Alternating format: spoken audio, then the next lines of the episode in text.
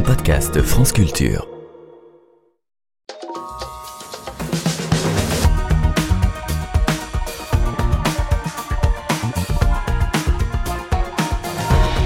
Aujourd'hui encore, l'économie fait ses gammes sur France Culture.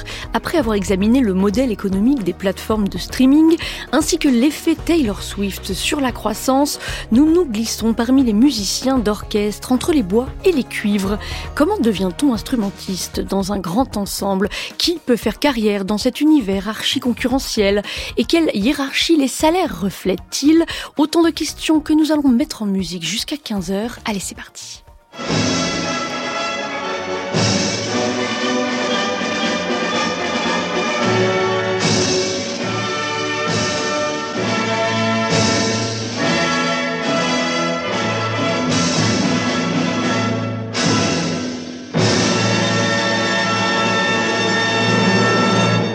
Merci, messieurs, c'était très bien. C'était très bien. Bon, vous, vous, vous, c'était bien là-bas. Vous, c'était bien. euh, enfin, c'est comme comme ça. Dites-moi, vous, on ne vous a pas entendu. On ne vous entend jamais. Hein. Vous n'arrêtez pas de bavarder. Faites attention, faites très attention. Hein. Écoutez, j'ai une conception personnelle de l'ouvrage. Ce n'est pas assez triomphal, ce n'est pas assez orgueilleux. De l'orgueil, bon sang. Bon sang. Enfin, c'est de la bouillie, tout ça. C'était pas mauvais, c'était très mauvais. Voilà, exactement. Alors, reprenons. Bonjour Pierre-François Hyacinthe Travé. Bonjour. Merci beaucoup d'être avec nous. Hyacinthe Travé, vous êtes musicologue, sociologue, professeur à la faculté des lettres de Sorbonne Université, responsable du programme de recherche sur les orchestres, les discriminations et le genre. On va en parler. Chercheuse à l'IREMUS et autrice de cet ouvrage L'orchestre au travail, interaction, négociation, coopération, paru chez Vrin. Quant à vous, Pierre-François, vous êtes sociologue, directeur de recherche au CNRS et au Centre de sociologie des organisations de Sciences Po, auteur avec Delphine Blanc d'un rapport de recherche en 2023 pour la intitulé Les orchestres spécialisés, héritage et perspective. Alors vous avez évidemment reconnu Louis de Funès dans La Grande Vadrouille de Gérard Houry, le chef d'orchestre tyrannique qui maltraite ses musiciens. C'est un cliché mais qui a longtemps correspondu à une réalité, Yacine Alors c'est sûr que ça fait partie des représentations très courantes sur les chefs d'orchestre. Euh, L'histrion au pupitre euh, doté d'une rage exemplaire qui euh, malmène, maltraite ses musiciens. Alors on pense à des figures historiques, Toscanini, Karajan, effectivement ces grands chefs qui avaient des colères mémorables face au comportement ou à la manière de jouer de leurs musiciens. Puis en même temps, il y a aussi une autre facette qui est l'histrion qui peut être aussi complètement incompétent, le seul finalement à pas jouer de la musique, sauf à considérer que l'orchestre est l'instrument dont il joue. Donc on, on est souvent en, en tension entre ces deux types de représentations. Et dans l'orchestre au travail, précisément, ce que j'ai essayé de faire, c'est de déconstruire ce type de représentation Oui. en allant regarder très très concrètement, en observant euh, des années durant le travail de plusieurs chefs et chefs d'orchestre pour voir ce qui se passe. Oui, et ce qu'on a tendance à oublier, Pierre-François, c'est que le chef d'orchestre n'a pas toujours eu ce rôle aussi central.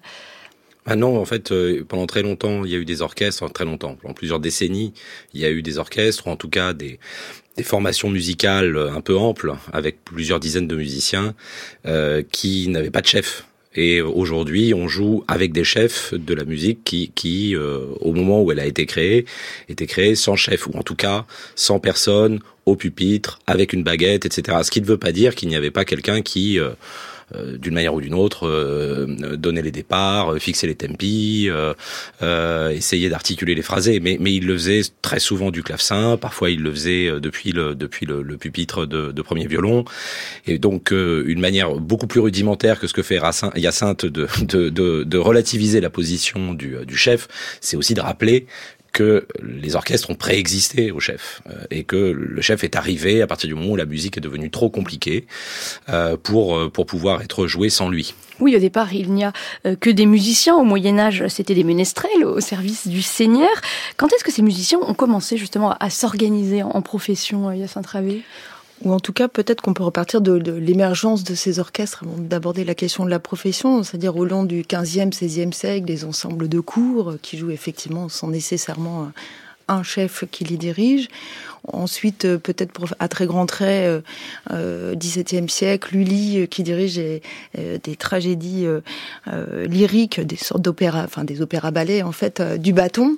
Et puis, comme comme évoquait Pierre-François, cette complexification de la musique, le XVIIIe siècle on a ces, trois grands compositeurs, notamment, qui ont composé ces symphonies, euh, Haydn, Mozart, Beethoven, et puis cette complexification qui s'avance encore au long du Xe siècle, et Berlioz qui vient aussi à un moment donné euh, théoriser finalement à la fois l'instrumentation, l'orchestration, le rôle du chef d'orchestre.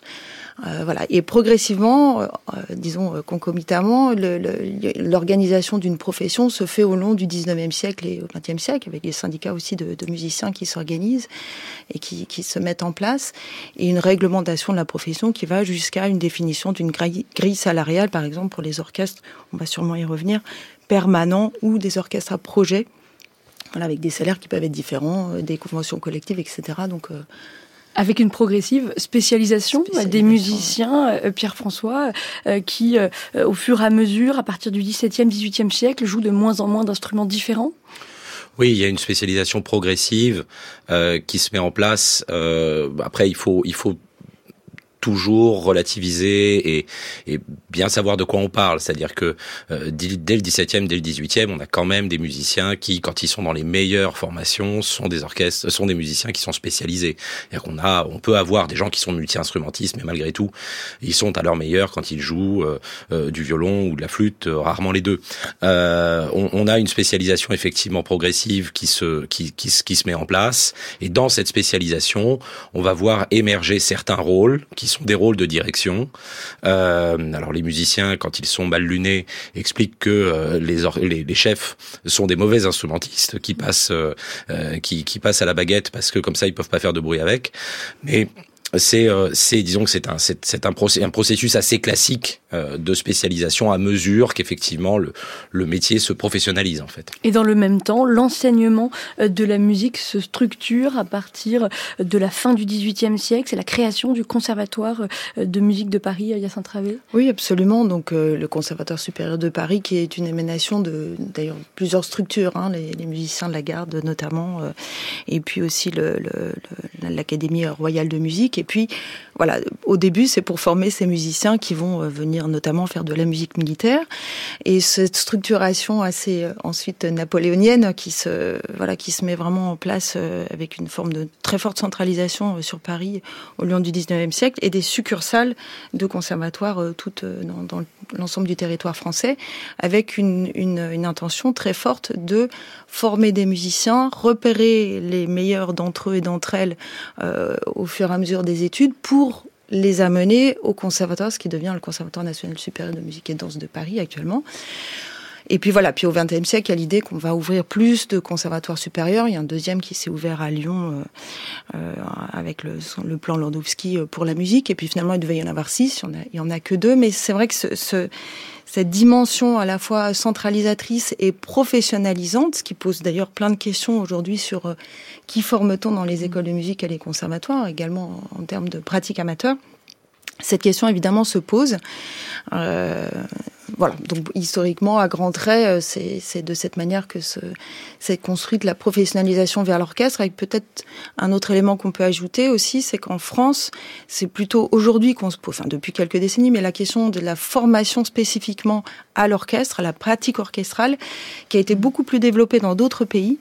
Et en France, on avait plutôt l'idée de former des gens qui seraient des concertistes hein, pour les, les, On va revenir hein, sur la formation actuelle. Peut-être encore un mot euh, sur l'histoire, Pierre-François? Oui, simplement pour souligner le fait que l'histoire de la construction du CNSM, enfin de ce qui deviendra le Conservatoire national supérieur de musique de Paris, est en fait à replacer dans, disons, l'articulation entre les formations d'élite d'ancien régime mmh. et celles qui vont être portées, disons, dans l'immédiate après la Révolution française.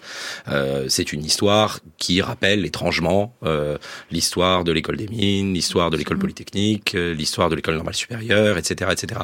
Il y a vraiment l'idée de, de mettre sur pied un dispositif méritocratique où on, s'assure de la compétence des individus, où on la fait croître euh, et en s'appuyant sur des structures qui préexistent et que l'on va renommer, que l'on va effectivement davantage centraliser, etc., etc. Donc l'enseignement de la musique n'est pas isolé, l'histoire de l'enseignement de l'histoire de la musique n'est pas isolée dans euh, l'histoire de l'enseignement euh, élitaire ou élitiste français.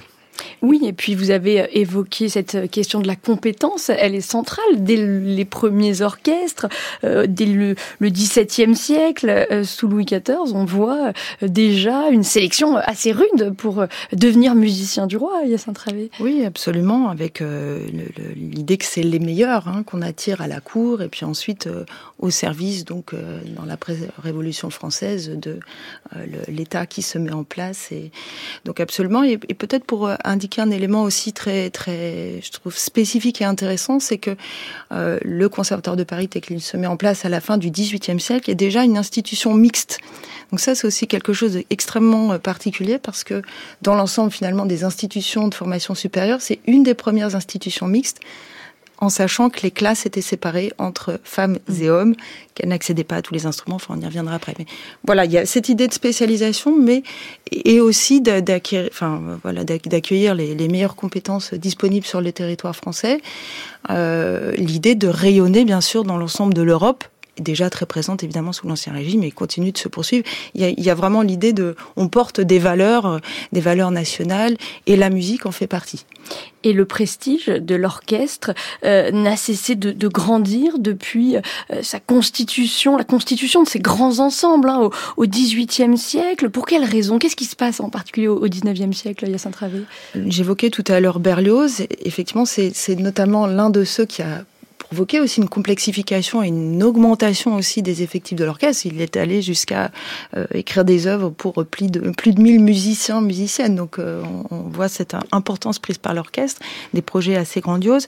Ce qu'on peut ajouter également, c'est que avec la symphonie en particulier, il y a cette idée d'une musique aussi pur, quelque chose de, on, voilà, on va aussi vers euh, tout l'émergence de ce qu'on appelle l'art, hein, avec, euh, euh, le, disons, sa théorisation notamment à la fin du, du XVIIIe siècle, et puis les théories de l'art pour l'art, etc. Donc, il y a vraiment l'idée qu'on va provoquer quelque chose de symboliquement très fort au service aussi des élites pour montrer à la fois le, la qualité aussi de, réception et des qualités intellectuelles euh, et d'esthète des, des élites. Avec cette distinction entre d'un côté la, musique pure et de l'autre l'opéra comique, par exemple. Par exemple, et puis aussi les. Alors, il y avait en même temps aussi de la musique à programme. D'ailleurs, Berlioz a été quelqu'un qui a aussi euh, fait beaucoup de musique à programme, par exemple. Mais je pense qu'il y a vraiment cette idée aussi de, très formel, quelque chose de voilà d'une forme d'écoute aussi qui qui se spécialise à l'opéra comique ou le poulailler. On voit bien pourquoi on appelle le poulailler parce qu'on venait aussi avec euh, ses poules et on faisait le marché, on discutait, etc. Donc il y a, vraiment l'idée qu'on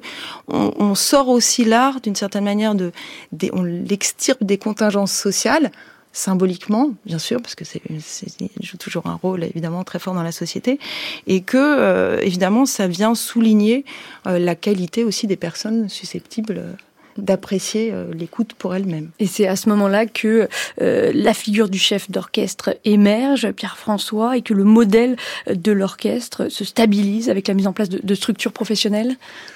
Oui, alors la, la, figure du chef, euh, pour y revenir une seconde, elle, elle naît effectivement disons, fonctionnellement, elle naît d'une complexification des partitions, et il n'est évidemment pas du tout indifférent que ceux qui vont contribuer à, à construire cette figure, à l'inventer, à la définir, sont eux-mêmes des compositeurs. Mmh. Et parmi les compositeurs les plus euh, les plus avant-gardistes, puisque c'est Berlioz en France et Wagner euh, Wagner en Allemagne, dans le monde germanique.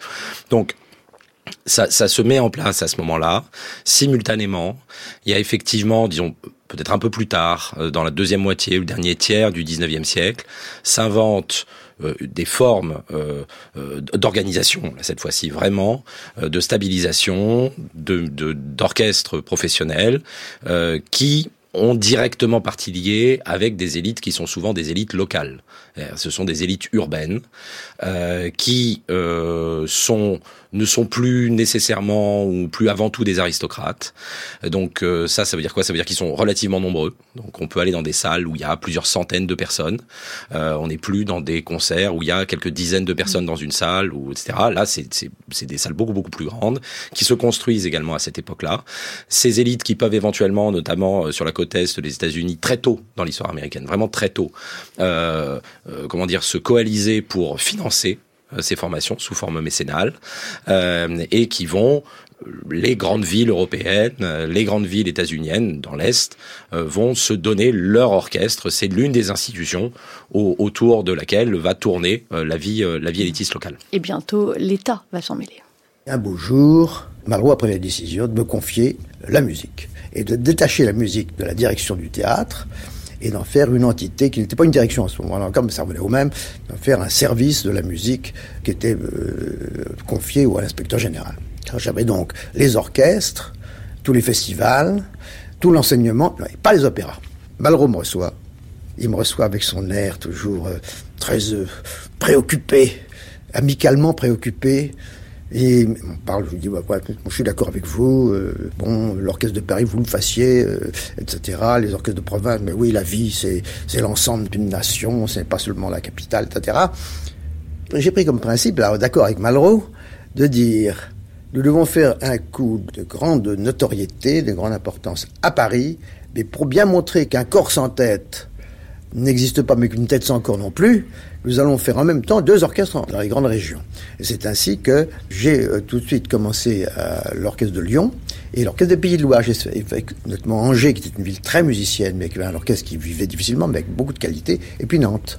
Vous écoutez France Culture, entendez-vous l'écho musicien d'orchestre des carrières à la baguette, c'est notre sujet aujourd'hui.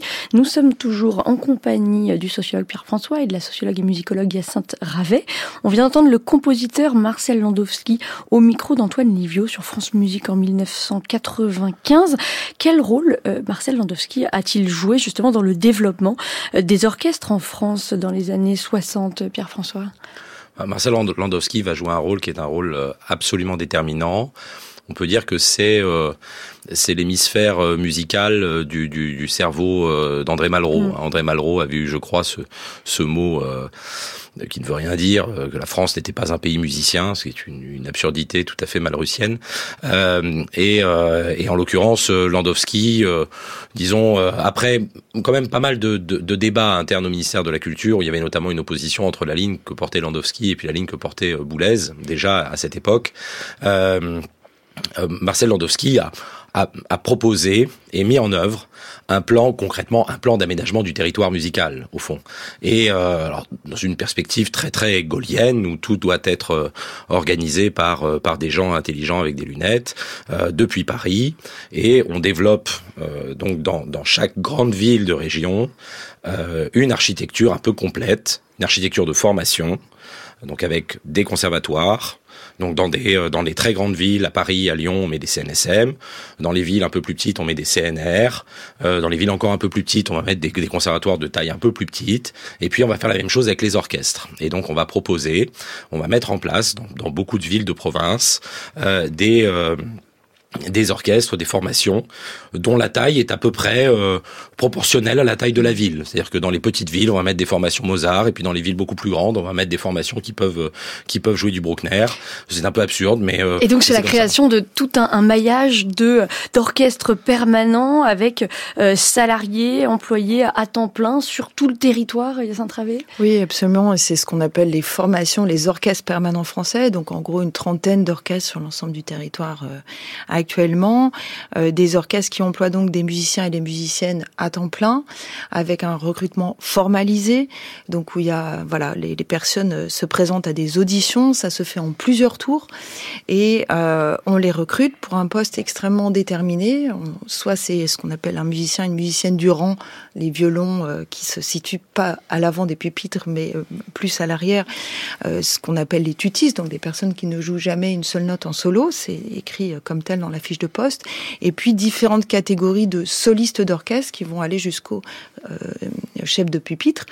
Euh, donc là, qui vont être davantage responsables de l'interprétation au sens, euh, voilà, ils vont jouer des notes en solo mmh. cette fois. Ils vont faire travailler un pupitre, notamment pour les cordes, c'est extrêmement important. Et puis des catégories où vous êtes première clarinette solo, deuxième clarinette solo, pouvant jouer la petite clarinette, par exemple. Donc là aussi, une formalisation vraiment de, du travail, de la catégorie d'emploi, du salaire afférent, bien sûr, et du rôle que vous jouez aussi concrètement en tant qu'interprète dans l'orchestre. Et donc il y a ce développement des orchestres permanents dans les années 60, et puis il y a un deuxième mouvement dans les années 80, cette fois, euh, qui lui est davantage porté par des logiques commerciales, Pierre-François? Oui, alors il est porté par des logiques commerciales, c'est certain, dans un monde qui est, il ne faut jamais l'oublier, qui est saturé d'argent public. Euh, c'est-à-dire que euh, effectivement, dans un deuxième temps, ce qui se joue à partir du début des années 80, c'est sur les bases, euh, sur la base d'initiatives qui sont des initiatives individuelles. Donc très très différent effectivement du plan Landowski où c'était piloté depuis depuis Paris, avec beaucoup de vertus. Hein. J'étais un peu sarcastique, mais ça, ça a eu des, vertus immenses. Hein, le plan le plan Landowski dans les années 80, on voit émerger des initiatives individuelles de euh, de jeunes gens qui sont entre 20 et 30 ans, qui créent leur propre ensemble et ces ensembles vont progressivement grandir, mais effectivement ces ensembles vont se développer en s'appuyant sur du subventionnement, en s'appuyant un peu sur du mécénat, en s'appuyant beaucoup sur le régime des intermittents et en vendant leur production. Et progressivement, ces ensembles qui se créent à, à, à l'initiative donc d'individus vont pour certains d'entre eux, grossir et devenir eux-mêmes des orchestres, donc des formations de relativement grande taille. Et est-ce que ces orchestres à projet, comme on les appelle parfois, euh, ces orchestres d'intermittents sont plus itinérants que euh, les orchestres, euh, les orchestres euh, qui sont subventionnés par l'État, les orchestres permanents, Pierre-François? Oui, ça, je crois que c'est un point qui est vraiment absolument fondamental. C'est-à-dire que on, on, on, il y a souvent une, une, polémique entre ces deux types de formations qui euh, qui souligne euh, enfin, les orchestres intermittents disant bah, vous êtes beaucoup plus subventionnés que nous ne le sommes, euh, ce qui est vrai. Ce qui est la vérité, je veux dire, l'orchestre, le montant moyen des subventions reçues par les orchestres permanents, il est de 7 millions d'euros à peu près, alors que le, le, le, montant moyen des subventions des orchestres spécialisés, il est de 400 000 euros. Donc on n'est on n'est pas du tout dans le même ordre de grandeur, c'est certain. Il ne faut jamais oublier, malgré tout, que ces orchestres n'ont pas la même mission les orchestres permanents sont des orchestres qui donnent 90% de leurs concerts en région dans la région dont ils sont euh, dont ils sont originaires. Alors que les orchestres spécialisés sont des orchestres qui eux tournent.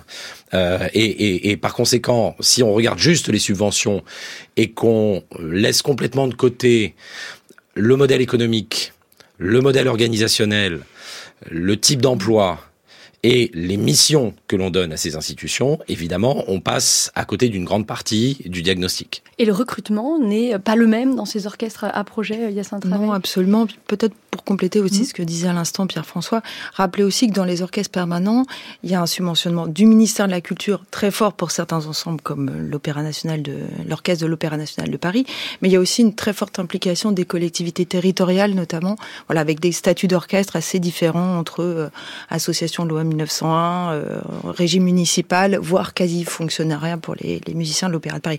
Voilà, c'est effectivement ce lien au territoire et ce lien euh, à la subvention publique avec ce qu'elle demande aussi en retour de, euh, on y reviendra certainement, mais de rapport au public est extrêmement important aussi à, à, à rappeler, je trouve. Et sur la différence de recrutement, cela se fait plus par le oui. réseau dans les orchestres à projet Voilà, donc Pierre-François complétera certainement pour les orchestres à projet, mais on est plutôt dans une logique de cooptation, c'est-à-dire par réseau. Il y a parfois des auditions, ça existe, mais la plupart du temps, c'est plutôt qu'on appelle tel musicien, telle musicienne que l'on connaît, qui peut être disponible. Et puis, il y a euh, un enjeu aussi qui est très fort, c'est d'être rappelé pour euh, travailler de nouveau avec cet ensemble. Donc, euh, certains musiciens, musiciennes qui sont quasi permanents dans certains ensembles. Hein. On voit les arts florissants, ils ont vraiment, par exemple, une structure de, de musiciens, musiciennes avec lesquels ils tournent très, très, très régulièrement. Dans les ensembles vraiment permanents, là, c'est très différent. On a un recrutement qui est formalisé, un recrutement notamment qui peut se faire en partie euh, sous forme d'audition à l'aveugle, donc avec un paravent ou un rideau qui cache le candidat ou la candidate. Euh, si je, je... Justement, oui, effectivement, c'est une question importante que cette euh, question des auditions à, à l'aveugle, puisque l'objectif c'était euh, à la base de déjouer les biais de, de recrutement. Est-ce que vous pouvez nous rappeler comment ce, ce, système s'est mis en place? Oui, absolument. Alors à, l'origine, c'est plutôt pour éviter les, les, trop fortes accointances de l'interconnaissance, mmh. c'est-à-dire un, un enseignant, lui-même musicien d'orchestre, par exemple, qui aurait des grands élèves qui voudraient faire jouer dans l'orchestre. Donc c'est plutôt cet enjeu-là au, départ. Hein, c'est vraiment la question de l'interconnaissance. Et puis aussi donc pour vivifier le recrutement et l'ouvrir à plus large public. Et puis ensuite, c'est aller pour aussi lutter contre certaines formes de biais de recrutement ou de discrimination. Et en particulier, ça a été une revendication très forte dans les années 1970, notamment pour les femmes, pour accéder à cet univers des orchestres, parce que, comme je le rappelais tout à l'heure, elles ont été formées euh, au plus haut niveau, notamment au sein du Conservatoire supérieur de Paris depuis la fin du XVIIIe siècle. Elles sont entrées dans toutes les classes d'instruments tout au long du XIXe siècle et du XXe siècle selon les types d'instruments entre les cordes et les vents, on y reviendra peut-être. Donc des instruments qui, n'ont pas le même sexe. J'ai beaucoup travaillé sur ces questions de, représentation aussi attachées aux instruments et de ce que ça a évoqué en termes de pratique pour les hommes et pour les femmes. En tout cas, euh, le, oui, c'est ça qui a permis le paravent. C'est a permis d'élargir le recrutement féminin, mais aussi la variété des instruments joués par les femmes. Exactement. Et le fait que, notamment pour les pionnières dans les années 1970, certaines qui sont entrées dans certains instruments où on les attend pas forcément, je pense trombone, euh, le violoncelle, où on a recruté des femmes en pensant recruter des hommes, ce qui a pu provoquer d'ailleurs des, scandales et puis euh, parfois des musiciens, des musiciennes ou des chefs qui ont réclamé que le concours soit cassé. On leur conseillait même de mettre des chaussures d'hommes. Alors après, de mettre des, des passer pour des hommes. passer pour mmh. des hommes. Enfin, il y a un ensemble de stratégies pour pouvoir être là quand même. Et je, disais, elles ont été formées donc dans ces instruments tout au long, voilà, de, de, 20e siècle. Elles, sont arrivées dans toutes les classes d'instruments, donc formées au plus haut niveau. Et finalement, elles pouvaient pas accéder à certains instruments puisque en raison des représentations sous-jacentes, en fait, on n'en voulait pas, et notamment de manière explicite dans certains ensembles. Il faut quand même rappeler qu'un des orchestres qui a le plus longtemps refusé l'accès des femmes, c'est le, le Philharmonique de Vienne, 1997. Hein, et c'est là où c'est la première femme harpiste présente depuis 20 ans à l'orchestre, mais qui n'était pas titulaire, est enfin titularisée dans l'orchestre sous pression notamment de des féministes, euh, enfin d'un ensemble féministe, de, féministes américaines euh, lors d'une tournée d'orchestre. je vais très très vite, mais il y avait il y a vraiment un enjeu de qu'est-ce qui se passe, qu'est-ce qu'on comment on pense recruter. Je pense que ça, c'est extrêmement important. Euh, on recrute à la virtuosité instrumentale, on recrute à la qualité sonore, et en même temps, on voit bien que la musique, elle est aussi faite de chair et de corps. C'est aussi un métier de scène. Et donc, mmh. on s'attend plus ou moins à voir des hommes ou des femmes à certains pupitres, ou même aussi euh, voilà l'origine sociale, l'origine culturelle, la couleur de peau joue aussi. Est-ce que ces, ces, auditions à, à l'aveugle dans les orchestres permanents a permis euh, d'accéder à une plus grande diversité euh, On a parlé de diversité de genre, mais aussi effectivement diversité raciale, diversité sociale. Yacinthe Alors, ce qui est sûr, c'est que donc dans le, le, programme de recherche qu'on mène en ce moment avec des collègues sur ces questions, on a vraiment essayé de, de rassembler des données sur plus d'une dizaine euh, d'années de recrutement d'un ensemble, enfin grande majorité des ensembles permanents français.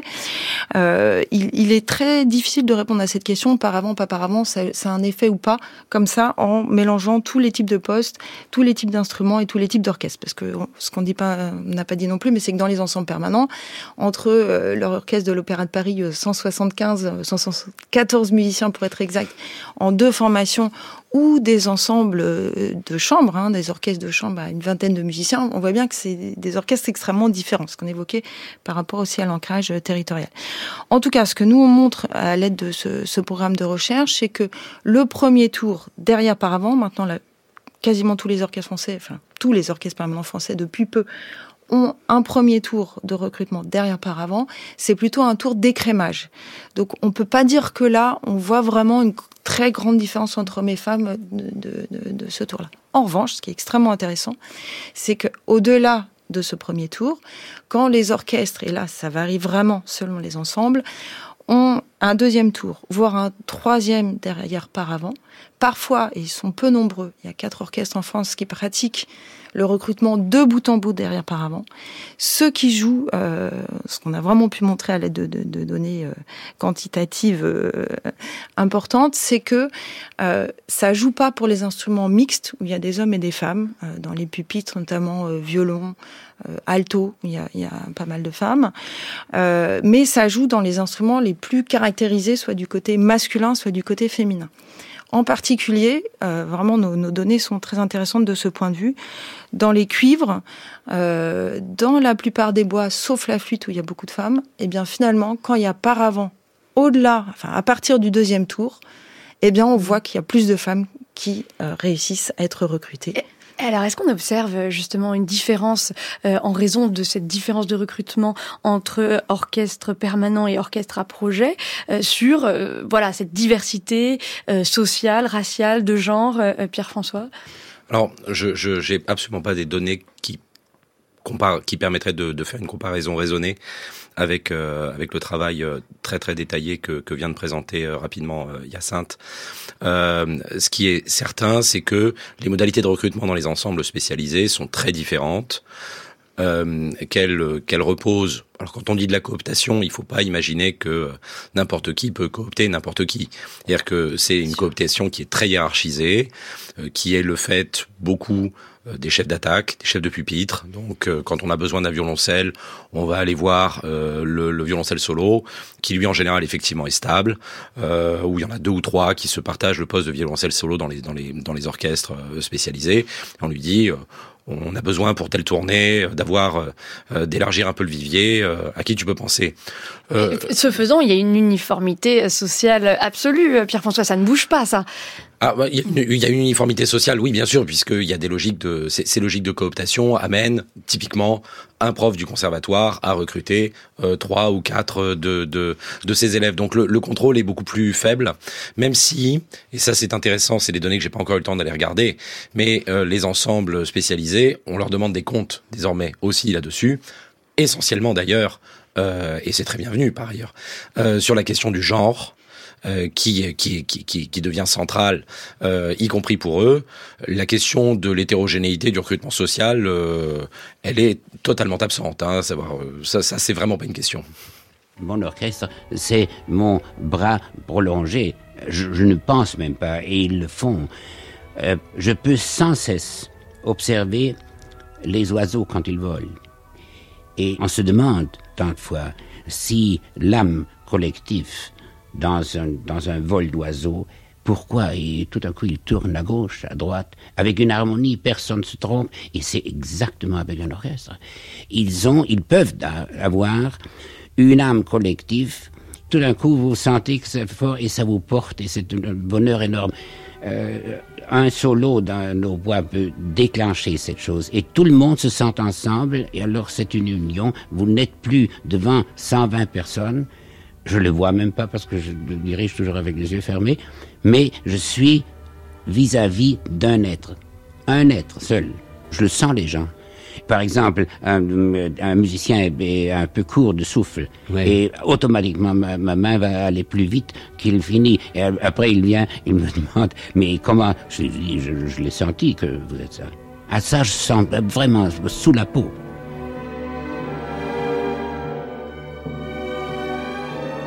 Le chef d'orchestre autrichien Herbert von Karajan au micro de Jacques Chancel dans l'émission Radioscopie sur France Inter le 7 février 1977. Comment se passe le recrutement des chefs d'orchestre, Pierre-François? Il existe un véritable mercato? Oui, enfin, c'est, il faut pas imaginer un marché ouvert. Hein. C'est un marché qui est quand même très très structuré par toute une série d'acteurs euh, qui y ont euh, directement intérêt.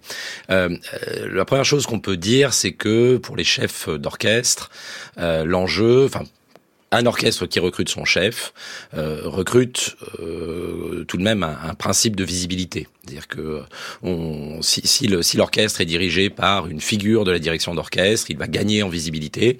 Il va avoir, par exemple, l'opportunité de faire des disques, ce qui est beaucoup plus compliqué, à qualité sonore équivalente de l'orchestre quand le chef n'est pas une star.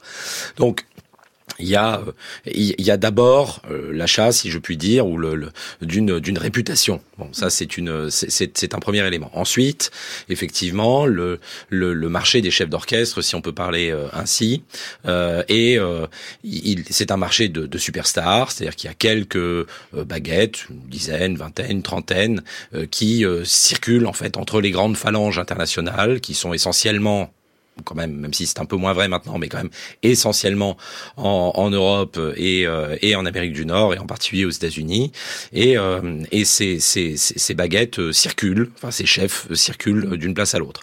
Alors il y a toute une série de jeux qui sont savamment, disons, entretenus notamment par par les agents. Il faut pas imaginer que c'est de la génération spontanée. Tout ça, c'est aussi quelque chose qui est qui est qui est organisé, qui permet aux chefs d'avoir des conditions euh, d'embauche qui sont des conditions euh, avantageuses sur un plan salarial, mais aussi sur le plan de leur, euh, sur le plan de, de des charges de travail qui leur sont demandées. C'est-à-dire que très souvent, un chef principal dans un orchestre, il doit être là 12 semaines par an. Bon. Donc 12 semaines, il en reste quand même 40, si je compte correctement, euh, pour faire autre chose. Et euh, disons que les conditions d'embauche sont, euh, disons, euh, directement indexés sur la réputation de l'orchestre. Il est évident que quand vous êtes le concert de d'Amsterdam ou le Philharmonique de Vienne, euh, vous pouvez imposer des conditions qui sont des conditions plus dures, notamment quant à la présence des chefs, que quand vous êtes un orchestre plus modeste. Hum, et là encore, sur la question du, du genre, il y a encore beaucoup de progrès à faire. Je crois que c'est, ce sont 94% des chefs d'orchestre qui sont encore des hommes. Il y a oui, absolument. C'est vraiment un enjeu à l'heure actuelle. C'est une question dont on entend pas mal parler, on va dire, depuis 4-5 ans, voilà, hein, grosso modo, euh, avec des, des, des concours d'ailleurs comme celui de la Maestra, troisième édition, là, qui va bientôt démarrer. Euh, Créé par la, chef française Claire Gibault, euh, en 2020. Mmh. Absolument, le Paris Mozart Orchestra, et puis en, en, lien avec la Philharmonie de, de Paris. Euh, un véritable enjeu parce que justement sur ce marché des superstars, euh, superstars qui sont plus trop des compositeurs ou des compositrices, d'ailleurs au demeurant hein, par rapport à ce qu'on évoquait tout à l'heure sur le plan historique, mais il y a vraiment cette figure qui a émergé là aussi euh, fin du 19e siècle, 20e siècle, ce, ce royaume des superstars de, des baguettes qui des circulent, virtuoses. des hmm. virtuoses et qui circulent euh, autour du monde, euh, avec bah, parfois un accès difficile pour notamment les femmes à la direction, où on a souvent considéré que euh, bah, elles n'avaient pas les épaules, elles n'avaient pas la carrure, elles n'avaient pas l'autorité naturelle euh, pour diriger des ensembles qui d'ailleurs dans les, les ensembles permanents français jusque dans les années 1970 où de plus en plus de femmes sont entrées, malgré tout, étaient des ensembles d'hommes aussi qui n'étaient pas forcément prêts à être dirigés par des femmes. Et puis ensuite, les femmes elles-mêmes, pas toujours non plus euh, prêtes à être dirigées par des femmes, avec euh, ces questions aussi de qu'est-ce qu'on appelle l'autorité. Euh, et comment ça joue et comment ça joue dans ce, cette situation quand même très particulière qui est que vous êtes sur un podium. Donc il y a aussi une, sorte de mise en scène totale de diriger. C'est-à-dire c'est comme une fonction politique, mais en plus vous êtes finalement vous reprenez la fonction du démiurge, euh, vous êtes le supra-interprète qui vient proposer sa vision d'une œuvre. Donc il y a vraiment un enjeu très très fort d'être au podium, la baguette, euh, et, et, et, ça, on, on, c'est en train de bouger du côté de, du genre, mais c'est pas encore ça complètement évident. Tout doucement, euh, Pierre-François. Je voulais insister sur le fait que moi, ce qui me frappe, c'est qu'au contraire, ça bouge très vite. C'est-à-dire que le déséquilibre est encore totalement délirant. Mais le mouvement récent est quand même extrêmement spectaculaire. Euh, il y a, il y a euh, en l'espace effectivement, c'est très récent, ça fait quatre ou cinq ans. Euh, et aujourd'hui, un orchestre qui présenterait une saison sans inviter au moins une fois une chef serait un orchestre totalement ringard. Euh, et ce que je trouve tout à fait extraordinaire, c'est le, le parallèle que l'on peut tracé sur la question des chefs, où effectivement on entendait il y a 20 ans, mais des femmes chefs, ça va prendre 50 ans pour en fabriquer, ça va être très très long, elles n'ont pas, elles n'ont pas le savoir-faire, etc., etc. Bien sûr, elles peuvent le faire, mais il va falloir en gros qu'elles fassent leur gamme. Et euh, il se passe au niveau des chefs ce qu'il s'est passé au niveau des conseils d'administration autour de la loi Copé-Zimmermann, où on a tenu exactement le même type de discours et où euh, dès qu'on a ouvert la possibilité, ou plus exactement forcé la porte, euh, beaucoup beaucoup de femmes sont sont rentrées et ont exercé avec talent euh, des compétences qu'elles avaient, mais qu'on leur interdisait de facto d'exercer. Dans le monde actuel, varier, c'est un gros mot. En fait, nous vivons une époque de spécialistes. Et si, si vous tentez de ne pas vous limiter à une seule chose, c'est, c'est souvent mal vu. Les artistes sont cantonnés dans un rôle. Ah, mais oui, immanquablement. Mais vous croyez qu'il arrivera un moment où le milieu de la musique classique euh, décidera de renoncer à la distinction des genres pour différencier les artistes? Je ne suis sûrement pas la bonne personne à interroger, étant donné que je ne lis aucune critique. Jamais, c'est vrai? Non, mais c'est étrange, euh, de mon point de vue, que quelqu'un puisse se sentir obligé de remplacer maestro par maestra, comme si on qualifiait les femmes astronautes d'astronettes. Quelle idée Mais quant à la question du sexisme ordinaire, moi, sincèrement, je n'ai pas à me plaindre. Pas plus, je pense, que Marine Alsop, Joanne Faletta, euh, Laurence Equilben Nathalie Stutzmann. Enfin, il y a tellement de femmes hors du commun qui nous ont précédés. Ce sont vraiment elles qui ont essuyé les plâtres. Voilà un extrait de Tar, le film de Todd Field de 2022 avec Kate Blanchett dans le rôle d'une chef d'orchestre d'un grand orchestre symphonique allemand. Yacine Travet, vous vouliez nuancer un petit peu les, les propos de Pierre-François? Oui, je pense qu'il y a une, une, exactement une très grande évolution. C'est-à-dire là, par exemple, le, film Tar, ce genre de film, ça, ça met en lumière une chef d'orchestre. Alors, il y a une controverse, enfin, il y a plein de controverses autour du film parce que comment on monte justement une chef d'orchestre avec un, un rapport dans assez, une position de harcèlement, voilà, mmh. et puis assez masculin, je mets des guillemets bien sûr dans, la manière de se comporter. Non, ce que je voulais dire, je suis, je suis d'accord avec cette idée que là, évidemment, ça a changé, ça a beaucoup changé en très peu de temps, et en même temps, c'est quand même pas tout à fait si simple, c'est-à-dire qu'on voit effectivement des femmes arriver en tant que chef invité, en tant qu'assistante, mais de là à diriger de très très grands ensembles.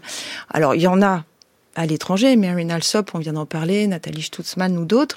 En France, c'est quelques-unes qui maintenant dirigent des ensembles permanents. Il y en a quatre, pour être exact, sur les 30 ensembles que j'évoquais. Mais voilà, euh, on sent que c'est c'est pas complètement gagné d'une part et secondo aussi je pense que c'est la même question pour d'autres situations d'abord se souvenir qu'il y en a eu beaucoup d'autres qui ont été formés avant ne pas oublier les générations perdues, d'une part, Absolument. et puis d'être très très vigilant, vigilante à ce qui se produit après, parce que par exemple la Maestra, il a été question que ça devienne au bout de la troisième édition une édition mixte, parce que les hommes aussi peuvent avoir besoin de ce type de, euh, de dispositif, et, et on peut tout à fait l'entendre, c'est intéressant, mais voilà, les choses ne sont pas gagnées une bonne fois pour toutes, et en même temps, évidemment, ça bouge et on ne peut que s'en réjouir.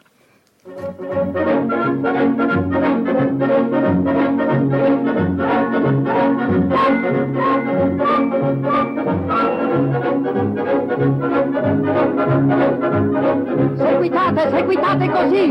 Avanti!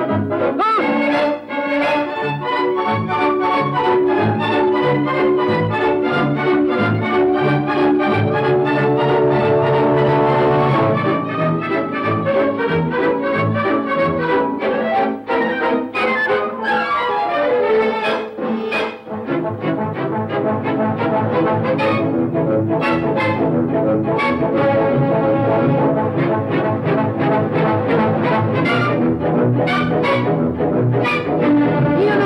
come siete più forte, forte i pazzi. Non stare dietro, vai da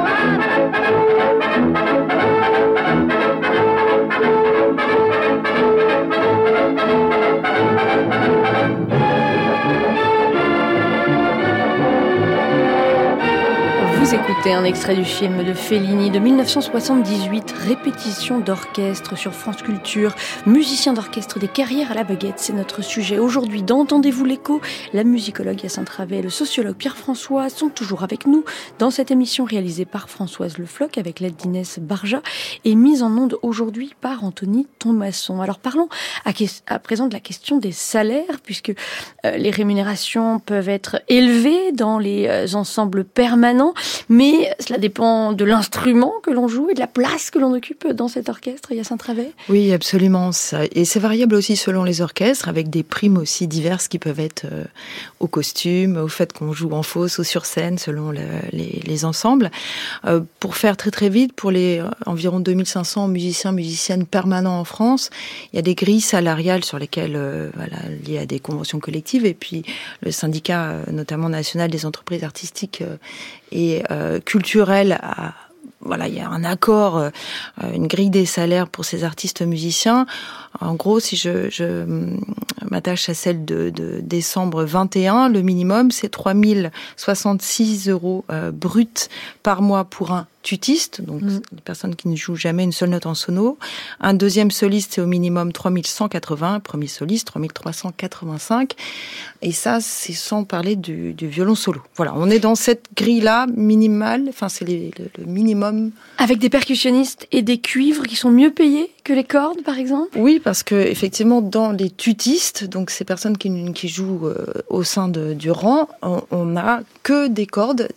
Tous les instruments avant, par définition des postes, sont des instruments euh, solistes, solistes d'orchestre, et donc sont dans d'autres catégories. Effectivement, parfois ils jouent moins de notes euh, que leurs collègues, mais en même temps la responsabilité est plus importante parce que un percussionniste, eh bien, s'il met une note à côté, ça s'entend. Non pas que ça s'entend pas pour euh, un mais il y a une responsabilité, mais il y a une responsabilité, voilà, et une participation à l'interprétation, bien sûr, qui est qui est majeure. Et ça, c'est intéressant parce que c'est ce que vous nous disiez quand on, on préparait cette émission, Pierre François. Il y a une une inversion de la hiérarchie sociale avec cette hiérarchie des salaires oui, alors c'est ce qu'avait montré euh, Bernard Lehmann dans un très beau livre qui a une vingtaine d'années maintenant, mais euh, dont on peut penser qu'il est toujours quand même en grande partie d'actualité, c'est que la, le recrutement social des, euh, des différents pupitres n'est pas n'est pas indifférent. C'est-à-dire que pour aller très vite, les cordes sont recrutées avant tout au sein de au sein de la bourgeoisie et euh, les cuivres notamment, c'est un peu moins vrai des bois, mais euh, les, les, cuivres euh, sont recrutés dans des milieux qui sont des milieux beaucoup plus populaires. Or, à l'intérieur de l'orchestre, qui, il faut le rappeler, est un petit monde. dans les orchestres permanents français, l'ancienneté moyenne, c'est 20 ans. Donc c'est des gens qui vivent ensemble pendant pendant des dizaines d'années euh, la hiérarchie donc des salaires est une hiérarchie qui inverse la hiérarchie des recrutements sociaux. Euh, ce qui, Lehman insiste beaucoup là-dessus, peut parfois donner lieu à des à des tensions internes, à l'orchestre. C'est l'un des principes des tensions de l'orchestre. Il y en a d'autres, mais, euh, mais mais mais mais effectivement, la hiérarchie des salaires est une hiérarchie qui vient qui vient inverser euh, la hiérarchie des recrutements sociaux initiaux. Et alors, comment faire carrière dans cet univers euh, très concurrentiel Quelles sont les différentes stratégies possibles, Pierre-François? Alors, si on reste dans les orchestres permanents, hein, c'est assez différent de parler des orchestres permanents et des orchestres, des orchestres spécialisés. Euh, dans les orchestres permanents, en gros, quand on a une place, euh, on a quelque chose de très très rare mm. parce qu'il y a beaucoup de musiciens sur le marché, euh, que ces places-là sont des places où effectivement les gens sont euh, bien payés, où il y a la possibilité d'avoir une activité artistique intéressante, de travailler avec des bons musiciens, etc. Donc quand on a une place, souvent on la garde. quand on veut changer de place, il faut d'abord avoir le courage de se remettre sur le marché, donc de se réexposer au regard des autres et au mm. système d'audition que, que décrivait Hyacinthe tout à l'heure qui est un système très dur. Hein. Il faut s'y préparer. C'est souvent des préparations qui durent deux ans, etc. Enfin, c'est pas, on se, on n'arrive pas sur le marché du travail comme ça, euh, euh, sans, sans, sans aucune préparation. Il y a beaucoup, beaucoup de travail, et on peut en gros, il y a un peu deux stratégies. Vous pouvez, euh, euh, si vous si vous décidez de si vous décidez de changer de position, vous pouvez choisir euh, d'être un petit poisson dans une grande mare ou d'être un grand poisson dans une petite mare.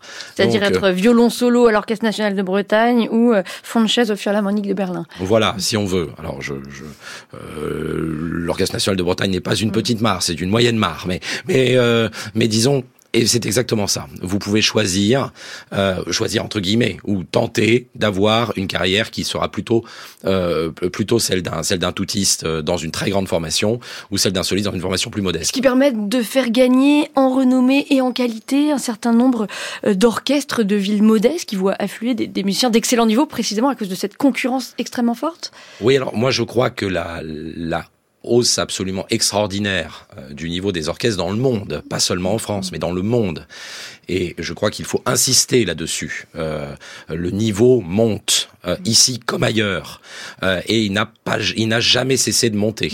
en l'occurrence, le niveau, le niveau a monté parce que le niveau de formation des musiciens mais on pourrait dire la même chose de beaucoup de nos étudiants, par ailleurs dans d'autres domaines. Le niveau de formation de nos musiciens est devenu absolument extraordinaire. Donc la concurrence pour rentrer dans des orchestres, y compris des orchestres dont on peut se dire que bah, ce sont des orchestres euh, disons qui sont moins moins évidemment sous le feu des projecteurs que le Philharmonique de Vienne. Aujourd'hui, le niveau est absolument ahurissant, ce qui améliore considérablement la qualité des collectifs. Il faut réussir à intégrer un orchestre et on a vu à quel point c'était difficile. Et ensuite, euh, il faut réussir à durer dans le métier, alors que il s'agit d'un travail qui est très exigeant euh, physiquement. Alors là encore, ça dépend des instruments, mais mais malgré tout, il y a euh, le, le, stress que ça entraîne, les déplacements, l'irrégularité du, du, temps de travail, et puis la, la fatigue musculaire. Euh, il y a un travail. Oui, absolument. Et ça rappelle aussi ce que j'évoquais tout à l'heure, c'est-à-dire que la musique, c'est quelque chose de très incarné, de très corporel. On commence à travailler. J'ai une étudiante d'ailleurs qui travaille sur ces questions, une doctorante actuellement sur euh, la santé des musiciens et des musiciens musiciennes d'orchestre. Donc entre le stress, effectivement, les, les, les postures euh, quand on est violon, eh ben ça touche euh, tout ce qui est le dos, le cou, les cervicales. Enfin, c'est extrêmement complexe. Alors même et que les violonistes jouent tout le temps.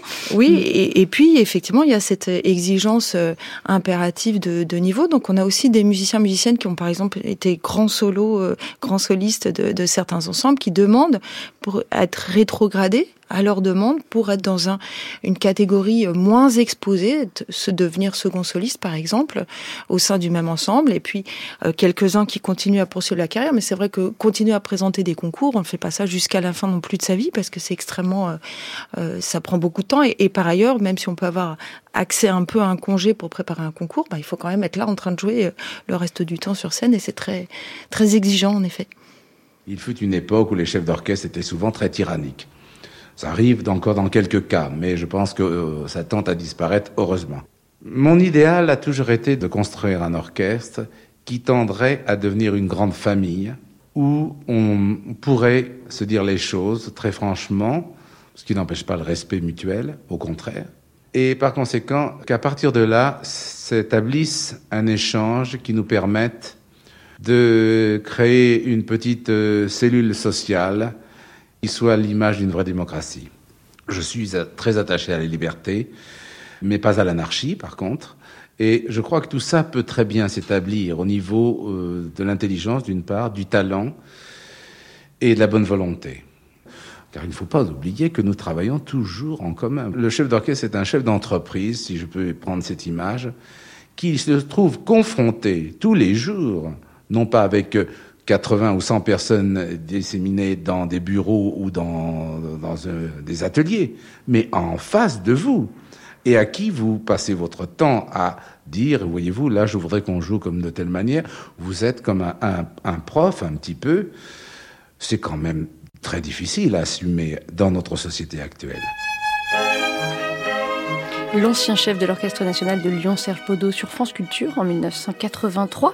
Y a-t-il plus de démocratie au sein des orchestres, Yacine Travet en tout cas, dans l'orchestre au travail, ce que j'essaie de montrer, c'est que justement, on a affaire à une autorité qui se négocie au quotidien, tout le temps, entre chefs et euh, musiciens, musiciennes. Et je parle aussi de créativité partagée, c'est-à-dire que euh, quelqu'un comme Pierre Boulez, qui avait une vision aussi des œuvres qu'il voulait euh, porter, notamment les siennes, savait très bien, par exemple, qu'il fallait s'appuyer euh, sur les solistes de son orchestre, être à leur écoute, sinon finalement ça allait être contre-productif. Il n'allait pas réussir à créer le son et, et l'œuvre telle qu'il l'envisageait avec les musiciens musiciennes. Donc je pense qu'il y a vraiment, faut rappeler que au-delà de cette idée que c'est le chef qui dirigerait tout, il y a vraiment une activité, c'est une activité de coopération extrêmement euh, importante et que euh, cette créativité, elle se partage elle, de différentes manières. Il y a le rôle des relais euh, que sont les, les, chefs de pupitre, bien sûr, premier violon, euh, premier d'entre eux, euh, des phénomènes d'autorégulation à, à l'intérieur des pupitres et entre pupitres pour s'entendre, s'ajuster en termes d'intonation, euh, par exemple, des interventions spontanées de musiciens qui vont proposer plutôt de jouer telle phrase de telle manière ou telle autre. Et bien sûr, il y a aussi des tensions. C'est pas un monde irénique, évidemment. Hein. Il y a parfois des renversements d'autorité dans certaines situations. L'orchestre se, se ligue contre le chef.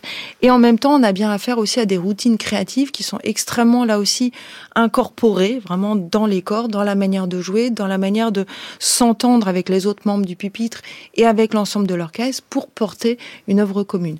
Donc je pense que, pour faire écho à ce qui vient d'être dit, on est aussi dans une vision des musiciens, des musiciennes qui est davantage de, de, de participer à cette vie de l'orchestre, même aux décisions, alors que dans les ensembles permanents, ils choisissent pas leur chef, mais ils peuvent parfois être amenés à, avoir leur mot à dire. On peut les, les, les interroger sur ce faire. Mais l'idée de, voilà, ils sont responsables aussi de ce qui se joue dans l'orchestre. Je pense qu'on est peut-être de plus en plus loin, même si on l'entend encore, de cette idée des OS de la double croche ou des fonctionnaires de la musique que seraient les musiciens, musiciennes d'orchestre. Certes, il y a ce travail quotidien qui est un vrai travail avec encore une fois ces routines, mais qui sont aussi des routines créatives et qui sont aussi ce qui va permettre d'asseoir un son et d'asseoir un certain nombre d'activités aussi dans la cité en tant que musicien ou musicienne. Donc une plus forte attente de coopération de la part des musiciens qu'on retrouve aussi dans les ensembles spécialisés, Pierre-François? Oui, alors c'est le, le c'est un peu le cœur du travail de, de, de, Delphine Blanc hein, qui, a, qui, a, écrit un magnifique ouvrage euh, là-dessus. Et, et, Delphine montre bien que euh, dans les ensembles spécialisés, il y a quand même un truc, euh, c'est que les musiciens, enfin, elle montre des choses beaucoup plus subtiles évidemment, mais euh, il est bon quand même de rappeler avec elle que dans les ensembles spécialisés, les musiciens ne sont pas titulaires de leur mmh. poste, et par conséquent, il y a quand même toute une série de jeux de pouvoir qui peuvent être complètement implicites. Hein. On n'a pas besoin de menacer quelqu'un quand quand il est sur un sur un CDD, il sait très bien qu'il est dans une position qui est une position par par définition éphémère. Donc les rapports de pouvoir sont, sont quand même d'une nature assez différente dans les, dans les, dans les ensembles spécialisés. Il n'y a pas des formes de résistance peut-être plus discrètes euh, dans ces, dans ces ensembles spécialisés? il, peut y avoir des formes de résistance, mais euh, le, le, le, jeu est quand même un jeu où il faut, il, il faut malgré tout accepter euh, de travailler avec, de, de, de travailler conformément à disons aux attendus aux attendus du chef. Donc par conséquent euh, ben euh, quand on ne respecte pas les horaires ben on tolère davantage ça dans les ensembles spécialisés que euh, dans les ensembles permanents. Le point qui est très important me semble-t-il dans les ensembles spécialisés c'est aussi comment avec une population qui est une population qui change malgré tout d'une production à l'autre comment fabrique-t-on un son collectif? Parce que toutes les toutes les routines collectives dont parlait Hyacinthe à l'instant elles sont plus difficiles à mettre en place quand vous avez 20-30% du pupitre qui est renouvelé d'une production à l'autre. Et donc euh, le, le, le, jeu de production collectif, il est aussi organisé dans une tension qui est une tension plus forte, tension productive, mais malgré tout plus importante dans ces ensembles-là. Il y a son travail Oui, je crois que c'est côté euh, conflit euh, versus routine créative, en fait, sont, enfin voilà, c'est le, quotidien du travail au sein d'un ensemble, sachant que les musiciens musiciennes aussi ne viennent pas choisir de, dans des ensembles permanents de jouer avec tel ou tel chef. Donc parfois, il y a des, renversements de pouvoir qui sont extrêmement forts, hein, des refus de, coopérer, pouvant aller jusqu'à la menace de grève, et on sait qu'il il y a des coûts en jeu qui sont énormes euh, pour certaines maisons d'opéra ou de, de symphoniques et en même temps, effectivement, des chefs qui vont réussir à souder le collectif et à faire en sorte de pouvoir s'appuyer sur ce son qui se construit au long des années avec des ensembles stables. Effectivement, on a ces deux univers avec euh, euh, des tensions qui qui se jouent pas de la même manière et aussi un apport créatif euh, différent parce qu'on peut dire aussi dans les ensembles à projet ce que certains et certaines revendiquent en ne voulant pas devenir musicien musicienne permanent ça existe aussi c'est en disant bah du coup je peux participer à des productions qui vont m'intéresser euh, m'accrocher à des chefs euh, qui vont jouer le répertoire que moi j'ai vraiment envie de jouer ce qui n'est pas forcément le cas dans un ensemble permanent. Voilà pas à la fois pas pour opposer et en même temps de voir où, les choses se jouent en termes de et de rapport pouvoir et de rapport créatif de manière assez diverse euh, dans ces ensembles. Merci beaucoup à tous les deux, Pierre-François et Yacinthe Travet, de nous avoir accompagnés tout au long de, cette émission. Merci à toute l'équipe d'Entendez-vous l'écho, Léa Sabourin, Diane Devancé, Anouk Milieu, Tina Young, Laurence Genepin et Léopold Thiévan. Je renvoie les auditeurs à ce rapport pour la documenta que vous avez rédigé avec Delphine Blanc, euh, Pierre-François, les orchestres spécialisés héritage et perspective. Et votre ouvrage euh, s'intitule L'orchestre au travail, Yacinthe Travet, interaction, négociation, coopération. Et il est paru chez Vrin. Un grand merci encore.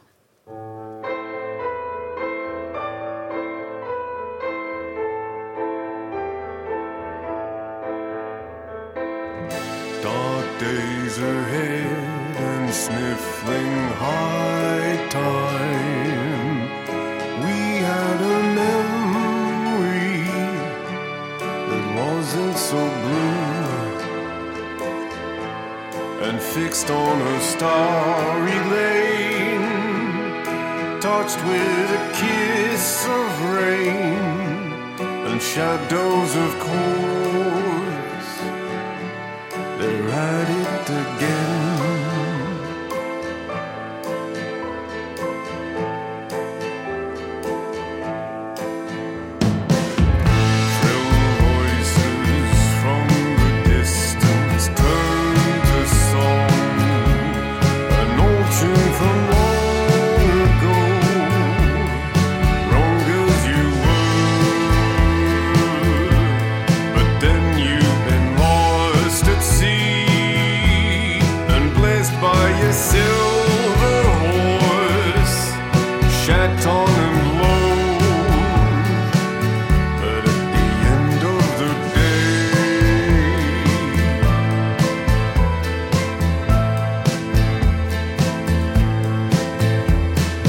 C'est la fin d'Entendez-vous l'écho. Un grand merci à toutes et tous d'avoir été à l'écoute. Comme chaque jour, on vous fait découvrir une chanson qui vient de sortir. Aujourd'hui, c'est Plat du jour, un titre de l'Australien Maxwell Farrington avec l'Avignonnais Le Super Omar.